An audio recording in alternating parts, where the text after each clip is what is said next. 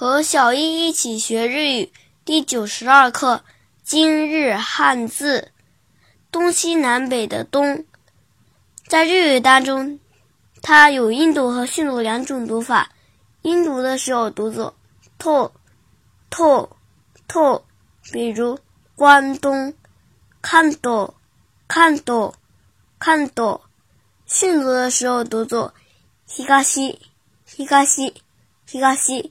比如，东侧，ひ嘎哇，西側、西嘎哇，側、嘎西嘎側，写成日语汉字是东加一个侧面的侧。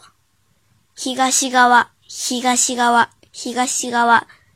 想对照文稿学习的朋友们，请关注我们的微信公众号“日飘物语”。